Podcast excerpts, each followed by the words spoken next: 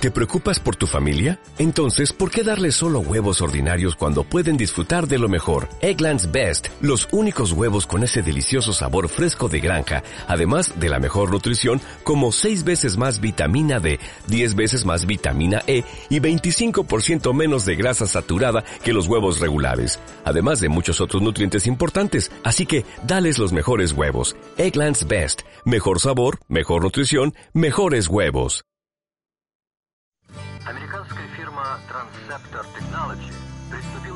Reta al mundo. Salva el planeta. 31 de marzo, Día del Planeta. TEA FM.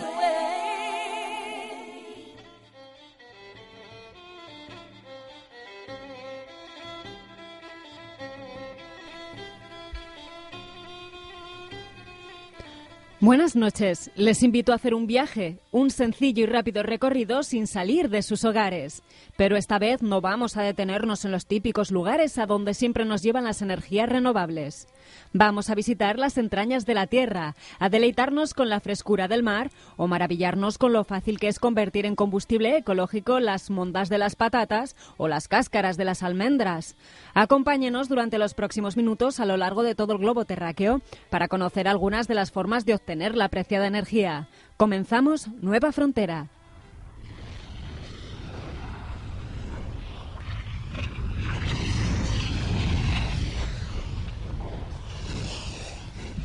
Un ruido inquietante, ¿verdad? ¿Saben lo que es? Seguro que nuestros compañeros nos pueden ayudar, ¿verdad que sí? Fuego, magma, volcanes. Lo que oímos es la fuerza de la naturaleza abriéndose paso bajo nuestros pies. Y del fuego y magma también podemos obtener luz y calefacción. A esta energía se le conoce como geotérmica y significa precisamente eso, calor de la Tierra. Esta energía está siendo usada ampliamente en zonas del mundo con gran actividad geotérmica como Islandia, Filipinas o Centroamérica. Sin embargo, no hace falta tener un volcán en el jardín de casa para obtener sus beneficios. La denominada energía geotérmica de baja temperatura puede ser usada por cualquier hogar para dotarlo de calefacción, con el consiguiente ahorro en combustibles fósiles. Y eso, que trabajar al lado del magma y los gases sulfurosos puede ser un grave problema. Pero hay un dato sobre la mesa irrefutable. Los recursos geotérmicos suman todos los depósitos de petróleo, gas natural, carbón y uranio del mundo. Y si hablamos de fuentes inagotables de energía, ¿por qué no hablar del mar? Mareomotriz, ese es el nombre que recibe la obtención de electricidad a través de la fuerza de las mareas, mientras que la generación de energía gracias a las olas se conoce como undimotriz. Estos dos recursos inagotables forman parte del planeta Tierra y los hace baratos y muy accesible a todos los habitantes del planeta. Aunque poco desarrollado frente a la energía solar o eólica, este tipo de energía verde consigue ya abastecer de fluido eléctrico Rennes, una ciudad de 200.000 habitantes situada en la Bretaña francesa. En este caso, el coste del kilovatio hora resultó similar o más barato que el de una central eléctrica convencional, sin el coste de emisiones de gases de efecto invernadero a la atmósfera ni consumo de combustibles fósiles ni los riesgos de las centrales nucleares. En el caso de España, existen varios proyectos para el aprovechamiento de las fuerzas de la naturaleza. Se espera que el proyecto pueda dar luz eléctrica en los próximos años a 2.500 familias.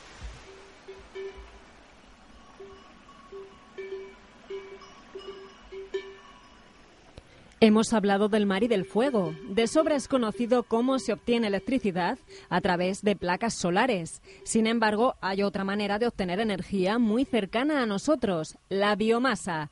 ¿Pero en qué consiste la biomasa? Esta energía procede de aprovechar la materia orgánica e inorgánica formada en algún proceso biológico o mecánico, generalmente de las sustancias que constituyen los seres vivos o sus restos. Esto permite obtener energía de un sinfín de productos. Se distinguen varios tipos de biomasa. La denominada natural, que engloba a los residuos que se consiguen de bosques, árboles, matorrales, plantas de cultivo, etc. Dentro de esta categoría se encuentran los denominados biocombustibles obtenidos de cultivos como el girasol o la soja. Además, otro grupo que extrae todo su potencial de residuos como el serrín, la paja o el estiércol y los purines de las explotaciones ganaderas del que se pueden obtener biogás. En la actualidad se está dando un gran impulso a esta manera de obtener energía limpia. El ejemplo más claro es Alemania. El consumo germano de electricidad obtenida a través de la biomasa supone el 16% del total de los 27 países que forman la Unión Europea. En España, la comunidad autónoma andaluza se sitúa a la cabeza de la generación de energía a través de este método. En los últimos años, el incremento del uso de la biomasa se sitúa en torno a un 10% anual. Actualmente existen 15 plantas de generación eléctricas mediante biomasa, sumando una producción total de 165 megavatios.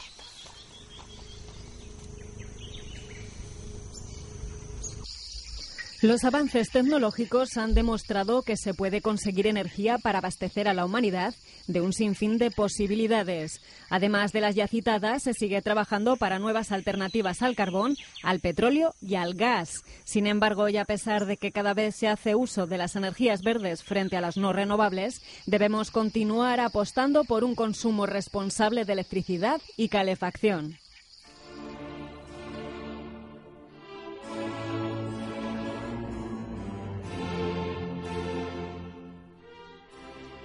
Ya está aquí la nueva frontera, programa especial producido con motivo de la celebración del Día del Planeta por el taller de Escuela Creativa 4.1 de TEA FM.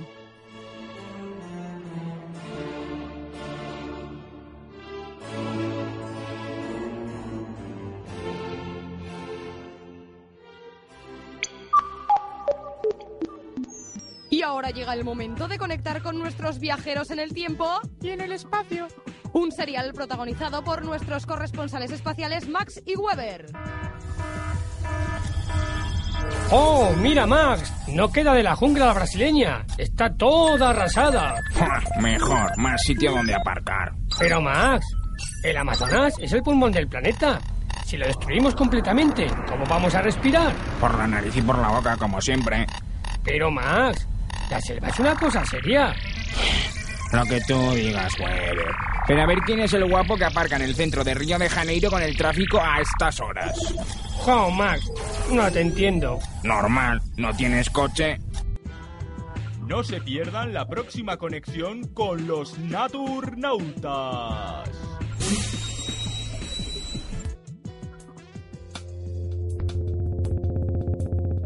Conceptos básicos de la sociedad de consumo. Obsolescencia programada. Es el esfuerzo por reducir la vida útil de los objetos. Revolución industrial. Es el detonante de la producción en masa que por primera vez dio a la sociedad más de lo que necesitaba. Chip contador. Ficha electrónica que fija un número determinado de usos de un aparato. Tras sobrepasarlo, simplemente deja de funcionar. Estrategia de negocio los productos no deben dar el mejor servicio, sino el mínimo necesario, hasta crear otro producto similar con nuevas prestaciones. Marketing. Es la estrategia de venta para que el consumidor no solo quiera lo que necesita, sino el último modelo de algo.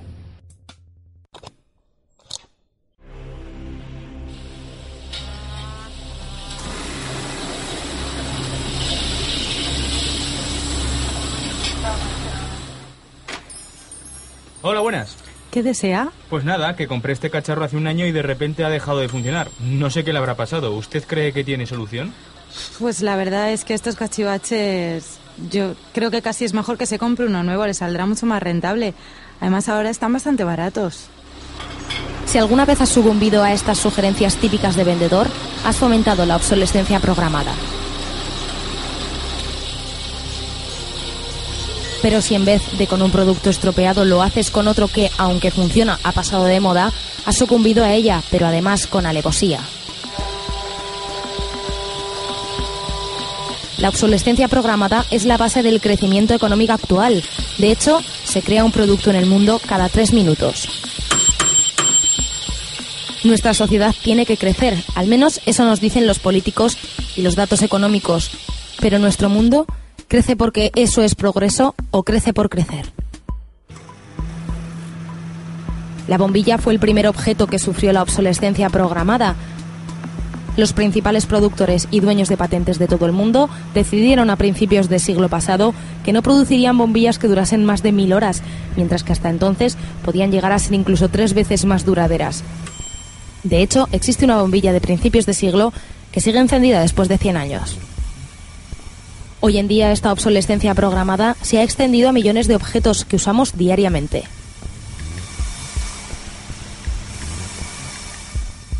Con nuestra sociedad vamos en un bólido que nadie conduce y el primero que está sufriendo las consecuencias es nuestro planeta. Toneladas de basura electrónica de todo el mundo llegan a costas de los países más pobres diariamente. Aunque un tratado internacional lo prohíba, tan solo es necesario usar el truco de declararlos como objetos de segunda mano, convirtiéndose así en el gigante vertedero del planeta. El crecimiento ilimitado es incompatible con un planeta limitado. La vida del despilfarro que llevamos ahora en los continentes desarrollados pasarán una enorme factura en el futuro. Pero hay esperanza. En el país africano de Ghana se está recogiendo información sobre las marcas de estos residuos para poder enjuiciarlos y pedir responsabilidades. Varias páginas web ofrecen software para inhabilitar los chips instalados en aparatos electrónicos expresamente para reducir su tiempo de funcionamiento.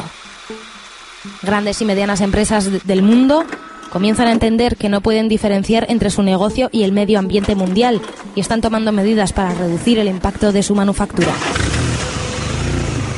Nuestra producción debe ser como la natural, es decir, no estar ligada a la creación de un residuo. Todo elemento natural de la tierra, como las hojas que caen de los árboles, siguen teniendo una función importante, como por ejemplo la de nutrir a la tierra. Necesitamos un cambio, pero no solo productivo, sino social, reduciendo nuestro uso de cualquier objeto perecedero no biodegradable.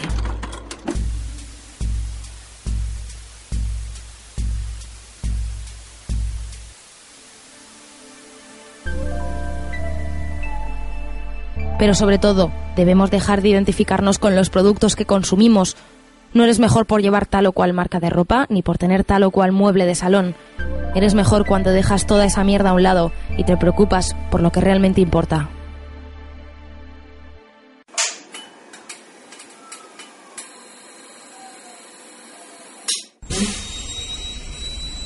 Y conectamos de nuevo con nuestros compañeros Max y Weber desde el espacio. ¡Oh, mira, Max, mira! ¿Qué quieres que mire? Yo no veo nada, Weber. El Polo Norte se está derritiendo, Max. No hay hielo. Vaya, eso no es bueno. Oh, veo que por fin entiendes que el cambio climático es malo, Max. Si no lo digo por eso, Weber. Ah, ¿no? Si yo no decía por qué hay que rellenar la hielera para los cubatas. No se pierdan la próxima conexión con los Naturnautas.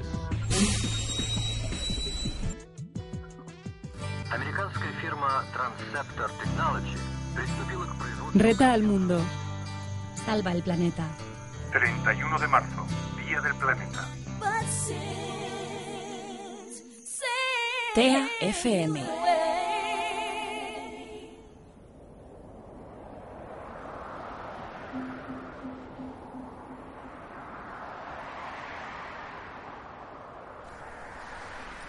Desde el año pasado parece que se ha despertado una fiebre entre los zaragozanos.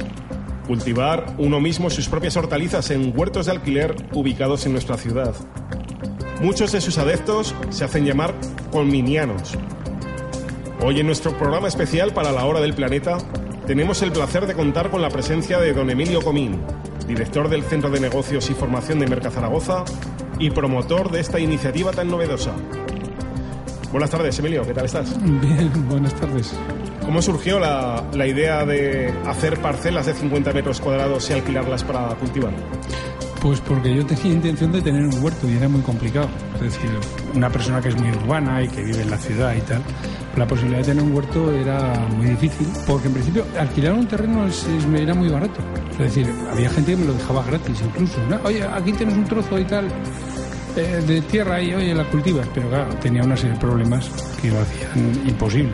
Eh, El agua, de dónde traía el agua, cómo la traía, cuándo la traía, etcétera. El régimen de la acequia y la distancia de la acequia a una parte del campo que yo podía utilizar, pues era muy complicado, lo cual implicaba hacer un sistema de riego, implicaba bueno, muchas más cosas. Luego aprovisionarte de lo que necesita un huerto, es decir, desde eh, el abono orgánico, es decir, estiércol, cómo lo traigo hasta aquí, cómo y tal, eh, hasta pues otro tipo de cosas, una herramienta muy variada, necesitaba una bomba para impulsar el agua, eso implicaba electricidad, es decir, una inversión para un huertecito personal muy costosa, que no estaba muy. Y entonces vi que la única solución de tener un huerto era juntar a más gente. Intenté hacerlo en principio en régimen de cooperativa. Puse unos anuncios a ver si encontraba gente. Sí que encontré gente para hacerlo, pero cuando bueno hablamos de, de hacerlo pues a nivel de vamos a poner dinero y entre todos lo hacemos, pues me dijeron que no. Que yo lo hacía si quería y que ellos me lo alquilaban. Y así fue como empezó. ¿Ya conocías alguna iniciativa similar que hubiera tenido éxito en nuestro país? Ninguno. No tenía ni la menor idea. Es decir, fue una Sí, cosa sí. absolutamente, eh, eh, en fin, inconsciente totalmente y fuera de, de cualquier análisis racional. Me apetecía tener un huerto y no había otra posibilidad de tenerlo. Y a partir de ahí, pues decidí que había mucha gente interesada como yo y que, que entre todos podíamos tener una buena iniciativa y así como empezó. Y en el precio del alquiler de, de estos pequeños huertos de 50 metros cuadrados, ¿qué se incluye? Bueno, pues eh, vamos a ver, incluye el agua, obviamente. Incluye el abono orgánico, el abono mineral, los tratamientos fitosanitarios, la mayor parte.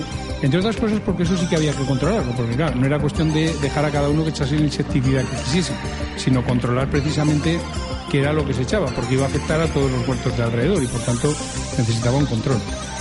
Pues ahora tenemos una página web donde hay un foro y en el foro pues se intercambia muchísima información y bueno, pues consejos, tal, con lo cual se hace muy, muy fácil, que era el objetivo, es decir, tener un huerto que fuese ocio, que fuese muy fácil y muy económico, sobre todo gestionar. Tenemos acuerdos con algunas eh, empresas que planta para que nos hagan descuento, con empresas que venden herramienta para que nos hagan descuento. Ajá, y eh, ¿cómo se llama la página web? Huertolandia.com www.huertolandia.com Y allí está toda la información. Ahí está la información. Sí, en Facebook también hay una página que se llama Huertos de Alquiler. En Facebook. Y bueno, pues eso, pues vamos moviéndonos ahí en la red con esa idea. Para el mantenimiento hay que dedicar muchas horas semanales para mantener un huerto en buenas condiciones. No, no, normalmente con un par de horas a la semana se puede mantener bastante bien. Si quieres tenerlo un poco más cuidado, pues pues un poquito más y si en vez de una parcela de 50 metros tienes dos, pues requiere un poquito más de tiempo. Pero vamos, no necesariamente, porque si te pones riego por goteo ya necesitas ir mucho menos. Y Sí. ese tipo de cosas, ¿no? O sea que lo puedes organizar muy bien. Hombre, la idea es que ir allí por lo menos un par de veces por semana, estar en contacto con, con la naturaleza, este, respirar aire puro, Conocer a los relajarte, eso es hablar con los vecinos, Claro, claro. Que esto es muy interesante siempre. Claro, sí. claro. Sí. porque siempre te- me imagino que siempre te podrán asesorar también ellos de alguna forma y compartir experiencias. Sí, y en también general, sí, vigilarte claro. El huerto y tú vigilarles el de, Sí, el de ellos. sí, muchas veces, oye, que no puedo venir, hay que regar, ¿me regas tú? Pues vale, yo te riego. Oye, me- me- tal. O sea, se genera una, se genera una, una vida eh, muy, muy interesante dentro, y muy amigable y muy afectiva. y- sí, funciona muy bien.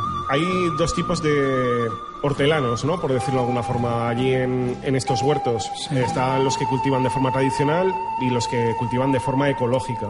¿Qué ventajas tiene el cultivo ecológico en comparación con el cultivo tradicional? Ah, Bueno, tenemos varios tipos de gente. Hay unos que hacen agricultura tradicional, pues, pero blandita, o sea, es decir, que utilizan, se procura utilizar lo menos posible productos agresivos. Cada vez, además, el Ministerio de Agricultura eh, pone más, eh, más límites a lo que Sí. se puede echar a la tierra y a las plantas, y eso evidentemente ha contribuido mucho pues, a que haya una fauna ahora mismo en el campo muchísimo más rica y, y más variada. Había parte que estábamos perdiendo, ahí ahora vuelve a haber eh, multitud de pájaros, erizos eh, tal, y, y multitud de insectos. Algunos indeseables y que nos han venido de fuera con, con plantas que nos han traído Sí. foráneas, como la tuta, el tomate y algunas cosas de este tipo. Pero en general, eh, la agricultura tradicional eh, en estos huertos se diferencia relativamente muy poco. Sí que es verdad que la agricultura ecológica necesita un tipo de semilla muy especial, tratada ya y, y- y muy seleccionada, que es más cara eh, y necesita unos tratamientos porque implican a veces un poco más de tiempo. Y la agricultura siempre necesita más tiempo. Es decir, por- porque bueno, los ves allí quitando eh, las hierbecitas con la mano, no se utilizan apenas herramientas. Los productos que da la, la huerta esta, que te los haces tú mismo, saben de otra manera. Saben mejor. sí, sí. Saben mejor. No solo la satisfacción, ¿eh? saben de otra manera. Esto es un hecho. Además de eso, la satisfacción es pues, pues otra cosa. Me lo he hecho yo y lo he visto crecer, lo he visto nacer y, y ha sido fruto de mi trabajo y de mi esfuerzo. Pues bueno, Emilio, hasta aquí hemos, hemos llegado. Un placer el que hayas podido acercarte a, a nuestra emisora y un placer el haber podido estar hablando contigo sobre los huertos, sobre el cultivo, el cultivo ecológico. Eh, Bueno, la, la realidad, agradeceros esta ventana que me habéis puesto para, para explicar esto y pues animar a la gente a que, sí, sí, ya, ya lo saben. a que vaya. Hay, hay más opciones de huertos por toda la ciudad. Lo importante es tenerlo cerca de casa para no consumir tampoco mucho, mucho combustible en ir y venir y que además sale muy caro y Sí, por sí. tanto esa es un poco la idea, ¿no? Que la gente se entretenga y que, que esté en contacto con el mundo agrícola y del campo y, y esas cosas y que nos divertamos ahí, que, que resulta además de entretenido saludable. Y conectamos de nuevo con nuestros compañeros Max y Weber desde el espacio.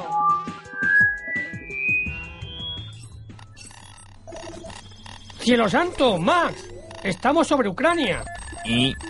Aquí está la central nuclear de Chernobyl. ¿Y? ¿Es que no te acuerdas de lo que pasó aquí? Hubo un accidente nuclear terrible. ¿Y?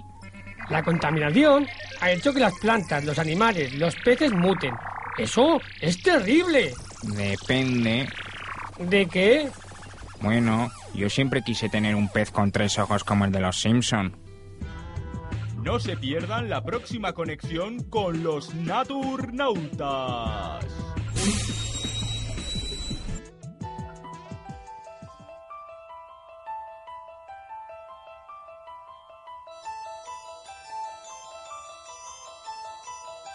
Finales de agosto. De vuelta de vacaciones, recoges el recibo de la luz. No es posible. La factura sube más de lo esperado. No puede ser. No había nadie en casa. Entras con miedo. ¿Habrá ocupas? Ni rastro. ¿Serán fantasmas? Casi. No es un fantasma. Es el consumo fantasma.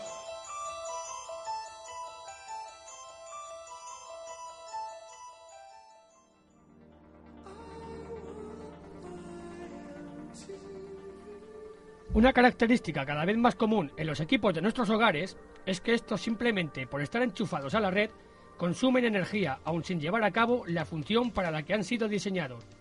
Este modo de funcionamiento, denominado stand-by, hace posible, por ejemplo, el poder encender la televisión o el vídeo con el mando a distancia, mostrar la hora en el microondas, encender el ordenador con una llamada de teléfono, etc.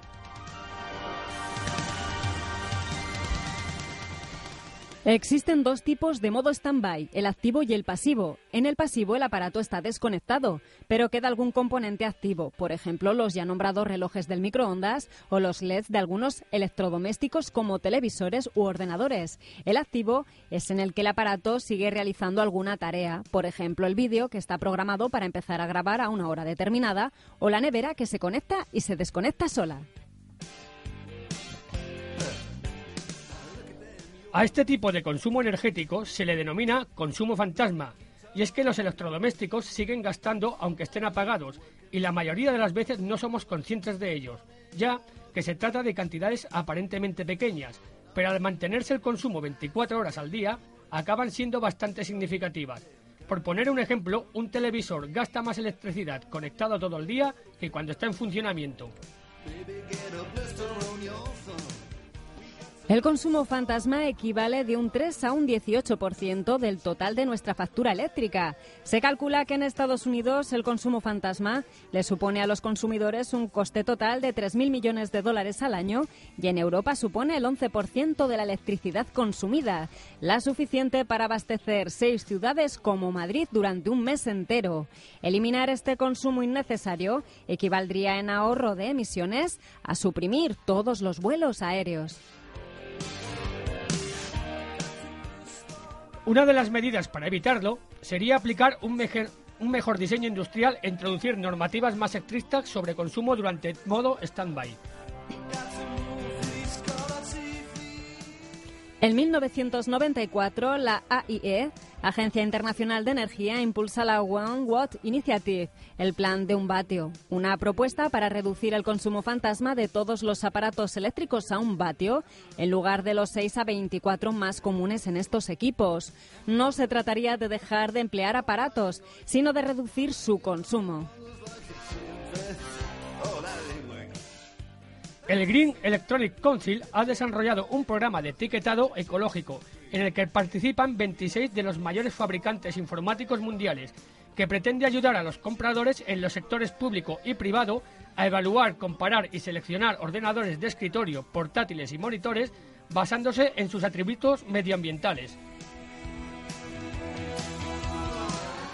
A nivel personal deberíamos evitarlo con una mayor concienciación sobre el consumo energético y siguiendo una serie de sencillos consejos como desconectar los cargadores de teléfono móvil, el MP3, instalar regletas de desconexión con diferentes electrodomésticos conectados a ellas y revisar qué equipos están apagados cuando nos vamos a dormir, a cuando salimos de casa, sobre todo cuando nos vamos por un largo periodo de tiempo. Especial atención hemos de poner en oficinas y lugares de trabajo, donde los equipos electrónicos son muchos y están muchas horas sin ser empleados por nadie. Otra medida que supone un ahorro importante es la sustitución de bombillas tradicionales por otras de bajo consumo. Las bombillas normales son un 90% calor y un 10% luz. En cambio, las de bajo consumo son 10% calor y 90% luz, ventaja que se une a la de su duración, que puede llegar a ser 10 veces más.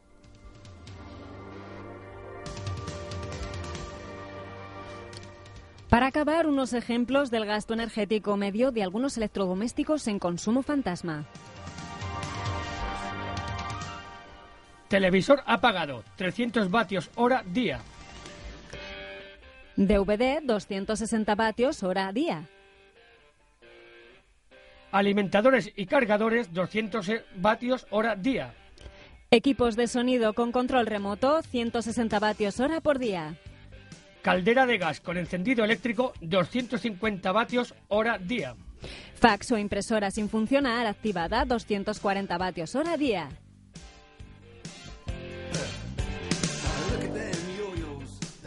Después de seguir estos consejos, esperemos que el consumo deje de ser fantasma, que para asustarnos ya nos sobran los motivos.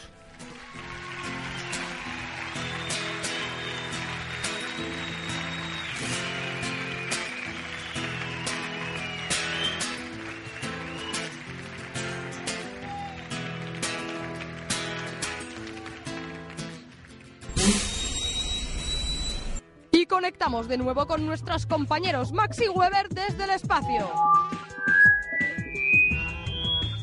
¡Wow! ¡La gran manzana! Yo no veo ninguna manzana. La gran manzana es Nueva York, Max. ¿Y el champiñón? ¿El champiñón? ¿Eso dónde está? En Madrid. ¿En Madrid? ¿Es que nunca has visto el champiñón de Madrid? Ah, tú te refieres a la nube de polución. Tú llámalo como quieras, pero sigue pareciendo un champiñón. No se pierdan la próxima conexión con los Naturnautas.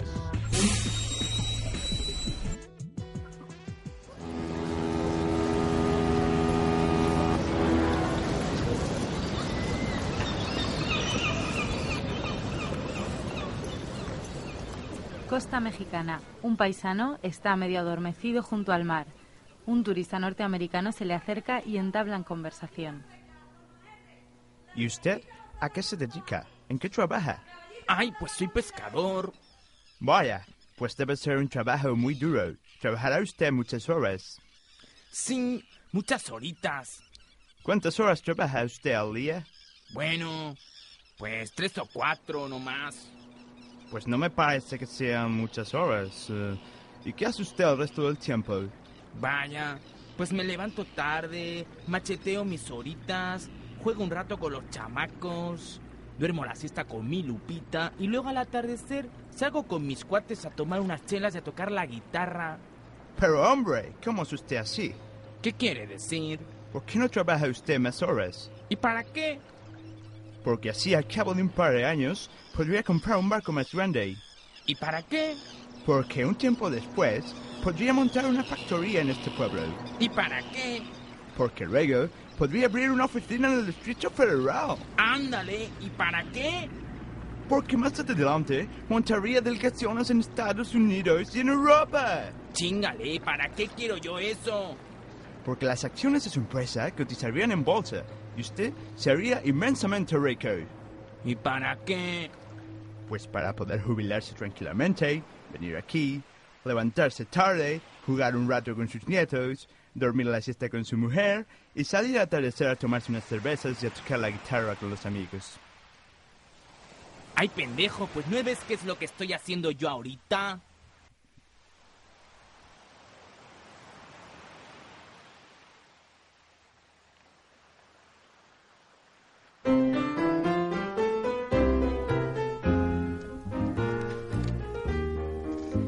Esta anécdota es un símbolo del decrecimiento, un concepto que rechaza el crecimiento económico per se y busca un equilibrio entre el hombre y la naturaleza que le sustenta.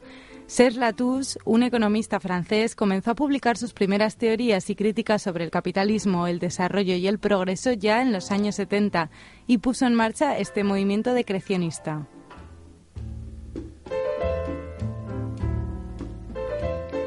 La pregunta es, ¿en qué momento el pescador sucumbió al sueño americano? ¿Cuándo caímos en esa trampa del consumismo desmesurado? Ahora sabemos que la capacidad regeneradora de la Tierra ya no puede atender nuestra demanda. Los hábitos de vida dejan una huella ecológica en el planeta, esto es, la superficie que necesitamos para mantener las actividades económicas.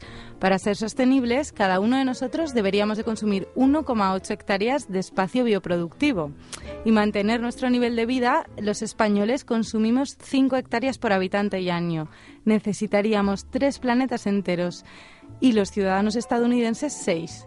Si siguiéramos con este ritmo, en total harían falta 36 planetas. Y con, el, con este crecimiento exponencial puede resultar que en menos de 50 años no podamos nutrirnos de estos recursos.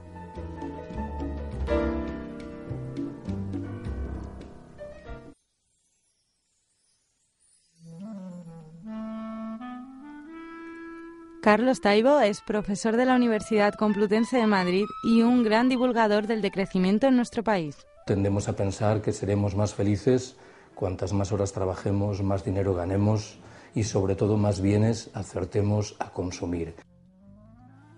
Que el crecimiento económico, el hiperconsumo, tiene muy poco que ver con nuestra felicidad, de tal manera que hay que buscar otros caminos diferentes.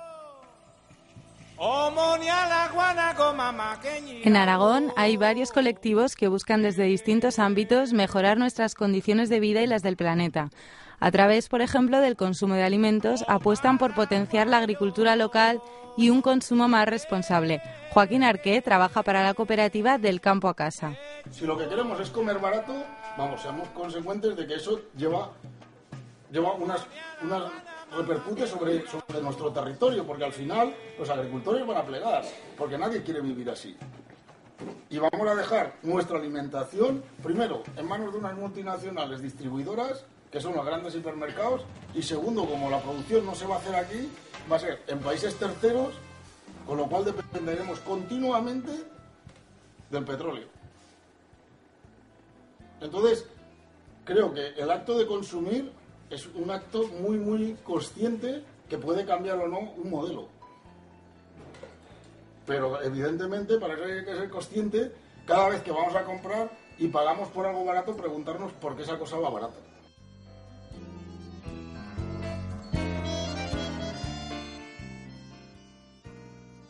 Entonces, lo que nosotros estamos diciendo desde nuestra postura, desde la gente como apoyados por las cooperativas de consumo, es decir, no, no, es que el producto ecológico tiene un precio, pero ese precio no es porque sí, es porque tiene que haber, el que lo produce se tiene que ganar la vida. Y si un producto que se produce en Fraga se está comiendo en Barcelona o en cualquier sitio y va a 0,69, eso es imposible. Un producto que se produce en la huerta, aunque sea en la huerta de Zaragoza y en de, de- Zaragoza va a 0,40 a 0,30, eso es imposible. Eso solo es posible si hay una persona que no está cobrando. O está cobrando un sueldo ridículo. Entonces, lo que nos tenemos que plantear desde, desde los productores o desde los consumidores es decir, bueno, ¿qué queremos? Como decía Joaquín muy acertadamente, conociendo mejor los costes y procesos productivos, podemos elegir consumir de manera mucho más responsable. Para seguir aclarando este concepto, que tiene una cierta tendencia implícita al rechazo por el hecho de comenzar con esa D, os cito una definición de Vicente Honorat que dice así. El decrecimiento es una gestión individual y colectiva basada en la reducción del consumo total de materias primas, energías y espacios naturales. Serge Latouche, además, establece ocho pilares o las ocho Rs del decrecimiento, que son reevaluar, Revisar nuestros valores, cooperación versus competencia, altruismo versus egoísmo, etc.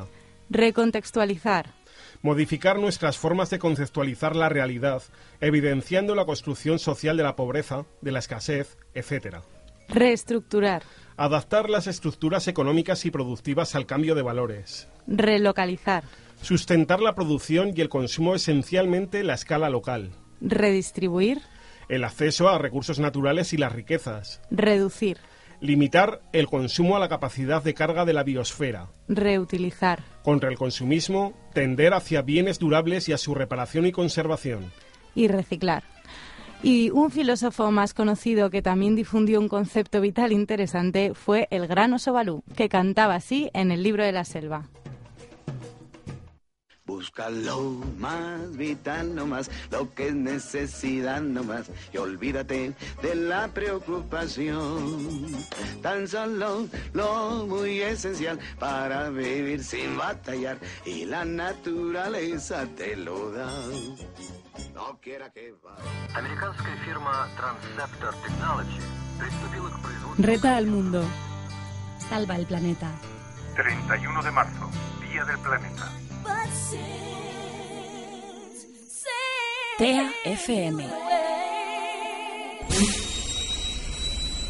Y conectamos de nuevo con nuestros compañeros Max y Weber desde el espacio. Mira, mira. Basura y basura hasta donde la vista alcanza. Según la carta de navegación, estamos sobre lo que antes se conocía como Ghana. Es una pena que hayan tenido que echar a toda esa gente de sus casas para convertir su país en un vertedero gigantesco. Ya bueno, es lo que tiene el progreso, que genera mucha suciedad. Me parece increíble que todos los desperdicios de la humanidad hayan terminado aquí. ¿Lo de todo el mundo? Poco me parece. ¿Cómo se nota que no has vivido en un piso de estudiantes?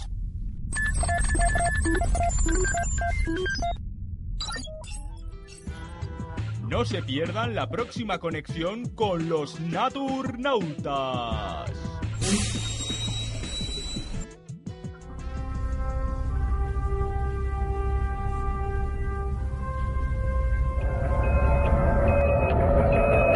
Es la columna vertebral del mundo moderno. Está en los alimentos que comemos, en las casas en las que vivimos, en los coches que conducimos. El petróleo es una de las materias primas más importantes del mundo. Pero, ¿qué pasaría si todo el petróleo del mundo desapareciera de repente? El fin de una era, de la era del petróleo.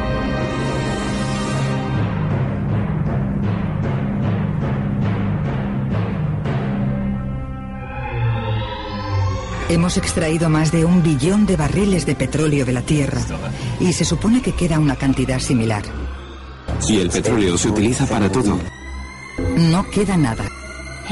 ¿Y cómo le hemos dado tanto poder al petróleo en nuestras vidas?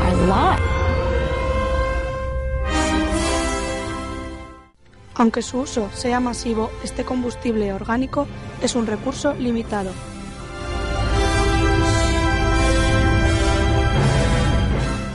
Y no solo eso, los conflictos geopolíticos, el precio final de la gasolina, la incertidumbre de no saber hasta cuándo durará y sobre todo la polución que genera están provocando un cambio, un cambio que busca una solución efectiva para todos los seres vivos de la Tierra a largo plazo.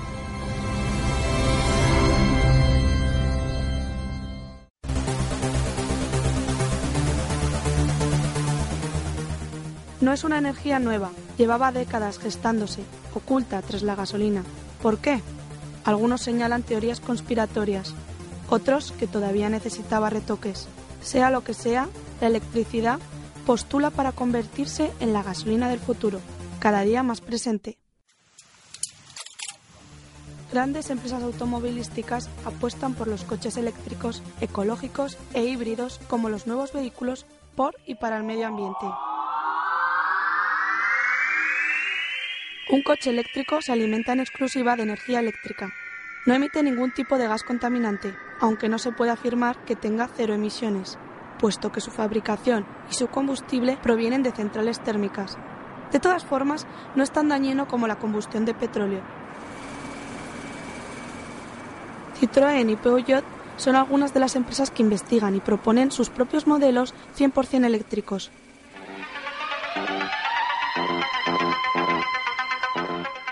Continúan algunos inconvenientes que no atraen al amante de la carretera. Poca autonomía, no está preparado para largos viajes y la recarga de la batería sigue dando problemas. Aún así, el futuro del coche eléctrico está presente. Este año será su año. Solo es necesario adecuar las infraestructuras para su total implantación. Lo que es seguro es que no es el vehículo que se parodiaba en Los Simpson. Les presentamos el coche eléctrico del futuro, patrocinado por los productores de gasolina de América. Hola, soy un coche eléctrico. No voy muy deprisa, ni llego muy lejos. Y si me conducen, la gente los tomará por gays. Uno de los nuestros. Se configura como el transporte ideal para el conductor urbano. Silencioso, diseño futurista, ecológico, dispone de ayudas para su financiación, fácil manejo y aparcamiento gratis en la ciudad. ¿Qué más se puede pedir? Zaragoza ya se ha apuntado a este combustible. La ciudad aragonesa instaló el primer punto de recarga para un coche y una moto eléctricos.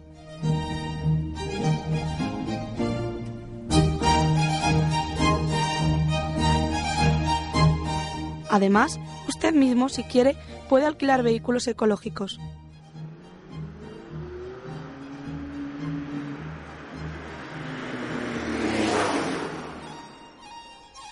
Tal vez probándolo, quién sabe, se anime a comenzar la nueva era de la electricidad.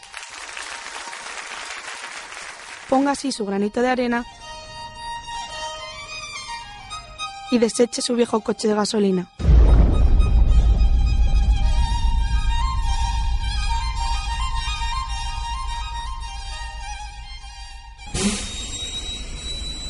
Y conectamos de nuevo con nuestros compañeros Max y Weber desde el espacio.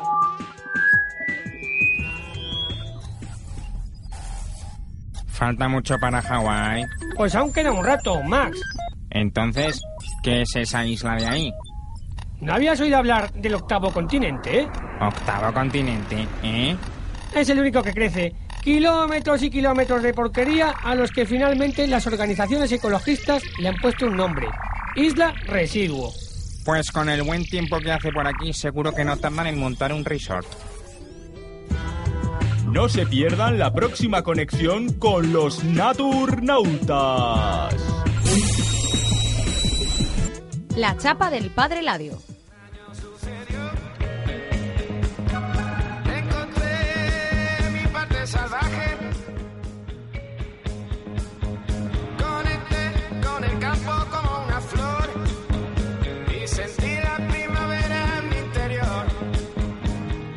Hola hermanos, estamos aquí hoy reunidos para dedicarle una letanía a nuestro planeta. Oh advenedizos infieles, que tenéis un pedir que parece que dais. No es el planeta el que corre peligro y por lo tanto no es él al que debemos dedicar esta hora. Oh, no, hermanos. Ni se la dedicamos por ello. Esta hora, esta hora es para nosotros y nuestra supervivencia. Oh sí, humanos, somos nosotros los que por nuestros propios actos no podemos vivir cerca de Chernóbil sin licuarnos. Y sin embargo, la fauna y la flora ya han vuelto a cubrir la ciudad con su manto de color y sonido. Pero nosotros no. No podemos volver, oh no, débiles criaturas que nos creemos todopoderosos. Nos creemos con la solución eterna de todos nuestros problemas. Pulgar oponible y a desguazar. El perpetuo desguace de lo dado para manufacturar nuestras propias estructuras y cachivaches de usar y tirar. Oh, sí, hermanos, todo es de usar y tirar. Prima el principio de propiedad sobre el de utilidad. Al contrario que nosotros, la naturaleza no distingue lo bueno de lo malo. Oh, no, ella no lo hace. La naturaleza solo conoce de ecosistemas equilibrados y desequilibrados y se encarga de regular con una fuerza proporcional al desequilibrio generado. Quizás no sea de golpe, oh no, quizás no sea algo evidente, por supuesto, pero el sistema ya se está equilibrando. Oh sí, hermanos, aleluya, se equilibra. Y yo os pregunto, ¿seremos capaces de asumir nuestros desequilibrios como seres mayores? El planeta nos borrará de su faz mientras ella siga girando en sincronía con el cosmos y su energía. Y como en Chernóbil, sin nosotros, la vida se abrirá paso, porque esa es la grandeza de este planeta, hermanos, que en él, a diferencia de en otros, la vida siempre se acaba abriendo paso. A pesar de todo, la vida en este planeta se abrirá paso. Y sería una pena perdérsela, hermanos.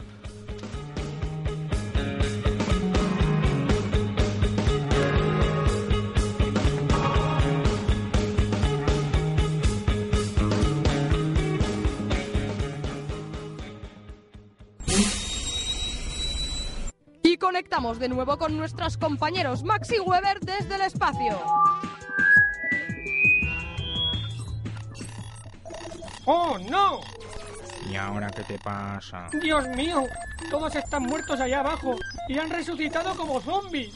Buah, mejor. Más aire para que respiremos el resto. Pero Max, están todos muertos. Son un montón de carne putrefacta. Anda, que no hay cosas que huelen peor. ¡Oh, Max! Esto es insoportable. Está bien, pararemos en Mercadona y compraremos un ambientador. No se pierdan la próxima conexión con los Naturnautas.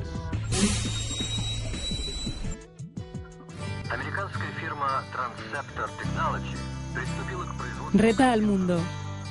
Salva el planeta. 31 de marzo, Día del Planeta. TEA FM.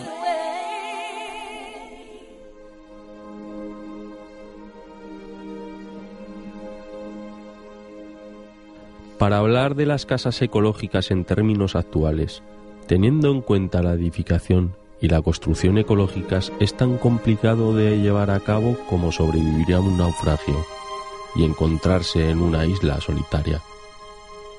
Así, la película en la que Tom Hanks hace de náufrago parece más una historia de ciencia ficción que una historia creíble.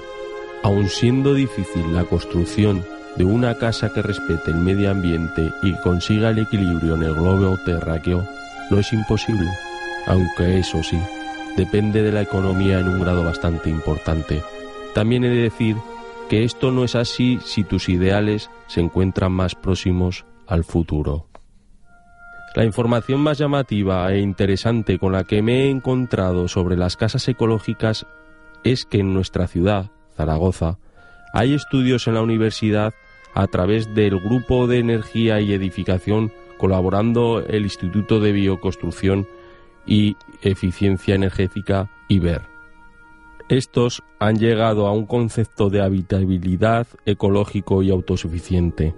Este concepto se sustenta en el proyecto de edificación bioconstructiva ecológica y autosuficiente de que es la Casa Pi. Paso a detallar los conceptos del proyecto de la Casa Pi. Concepto de vivienda autosuficiente, de energía, gestión de residuos, agua, filtro, depuración, se puede instalar en cualquier lugar, sin toma de energía, agua, desagües, casa sin barreras, con elevador y dos plantas, techo giratorio y seguimiento solar.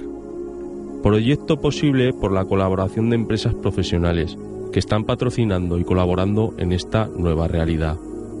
Es una oportunidad para aliar a los sectores ecológico, empresarial, profesional, institucional aragonés al generar un concepto de habitabilidad e innovador, eficiente, sano, barato y que aúne sinergias para favorecer el desarrollo sostenible de nuestro entorno. Incorporar a la docencia los frutos de colaboración, innovación y experimentación concreta, abriendo vías de colaboración permanentes a todos los sectores.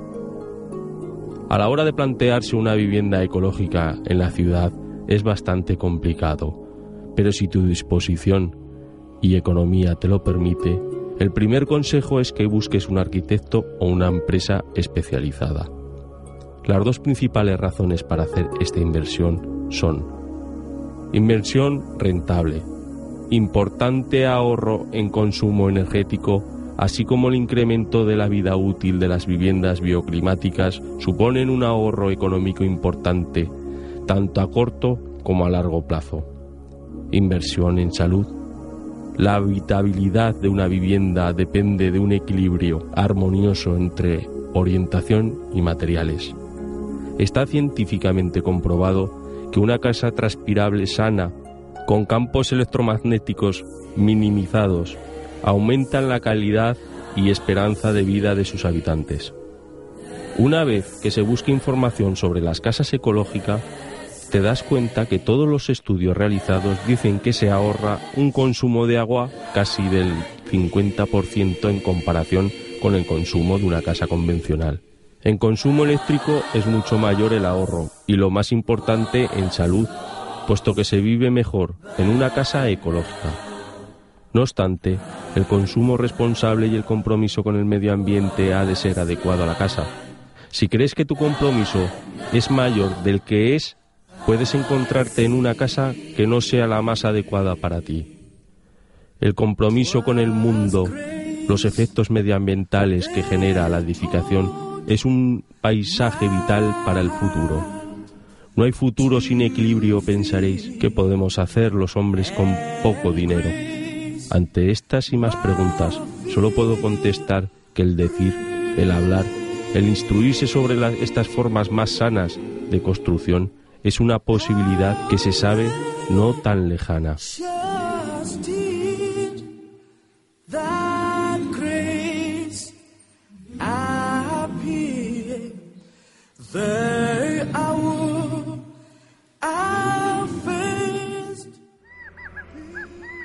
En un mundo de transgénicos, experimentos químicos con distintas y extrañas sustancias cuya meta final es la de obtener la pera más dulce, la borraja más verde y la sandía más redonda, en un mundo en el que manipulamos la naturaleza a nuestro antojo para optimizar los resultados, unos cuantos valientes surgen de las profundidades de la historia y recogen el testigo de nuestros tatarabuelos. ¿Cómo? Con el compostaje.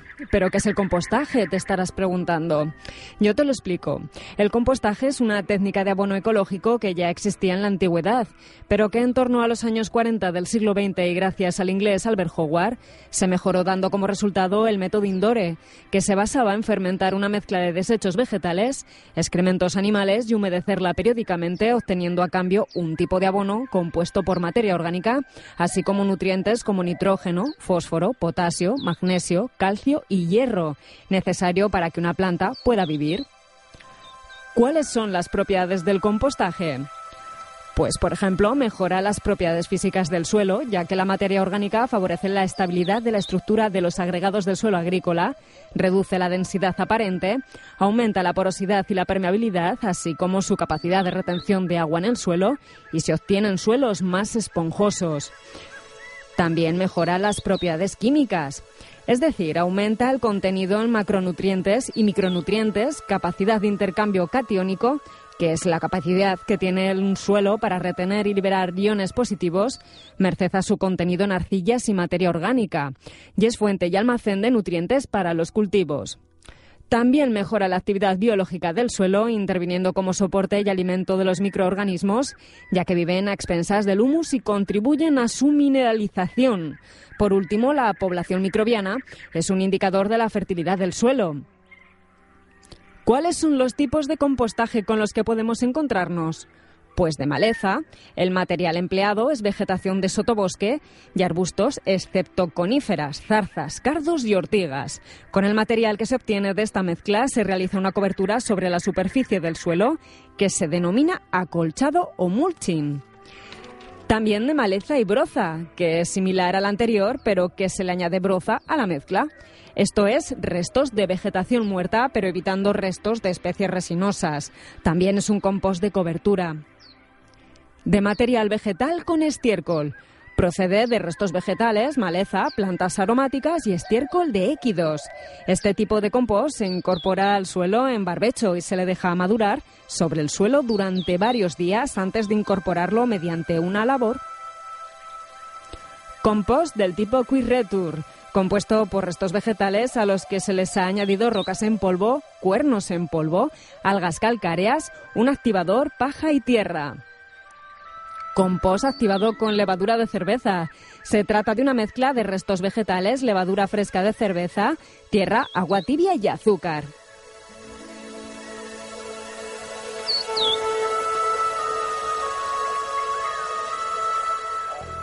Gracias a estas técnicas son muchas las ventajas que podemos sacar del compostaje. Por ejemplo, que muchos de los residuos que producimos pueden ser compostados y operados para minimizar el impacto ambiental de nuestra basura. También el compostaje puede ayudar a reducir la superficie utilizada como basura. Ayuda a descomponer muchos materiales orgánicos convirtiéndolo en un producto valioso. En definitiva, se trata de reciclaje. Pero no todo el monte es orégano, nunca mejor dicho. También el compostaje tiene sus aspectos negativos, ya que en el transcurso del proceso se pueden producir gases con olores desagradables si el proceso no es bien dirigido y además requiere espacio y organización. También puede ocasionar contaminación de aguas por arrastre de las sustancias más solubles. Esto último puede atenuarse dejando crecer vegetación en los bordes de las pilas.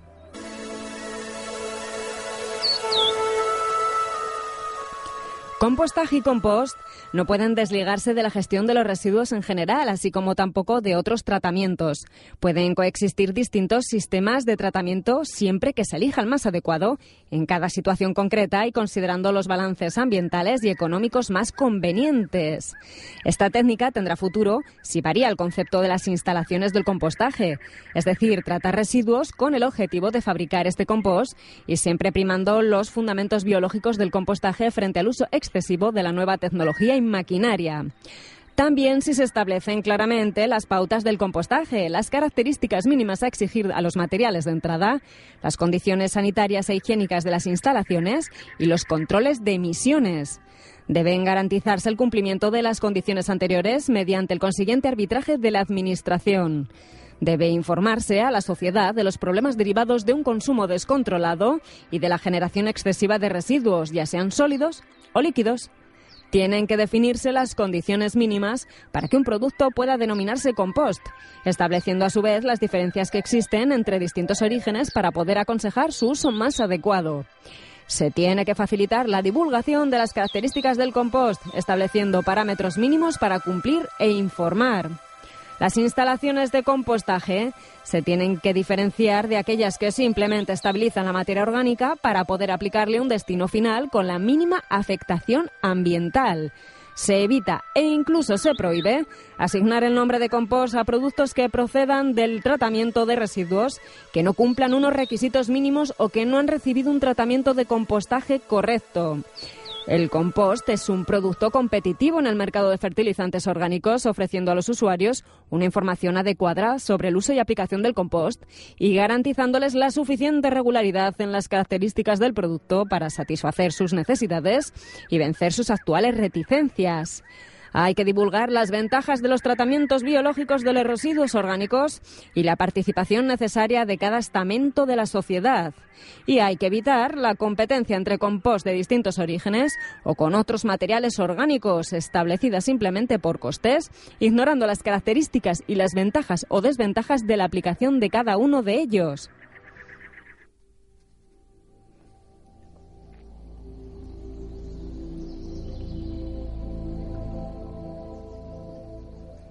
¿Cuál es entonces la conclusión que sacamos de la técnica del compostaje? Pues que se trata de una técnica cuyo origen radica en el antiguo Egipto y que más tarde, concretamente en el siglo XIX, Howard la mejoró gracias al método indoor. Aunque puede parecer simple y fácil y por supuesto muy económico, es un método que se dejó de utilizar a favor de los abonos químicos, que otorgaban un mayor crecimiento de las piezas que se cultivaban. Sin embargo, de un tiempo a esta parte se ha vuelto de nuevo hacia esta técnica por ser un método menos agresivo con el medio ambiente, más barato y al alcance de cualquier persona, ya que una simple porción de tierra puede ser cultivada gracias al compostaje.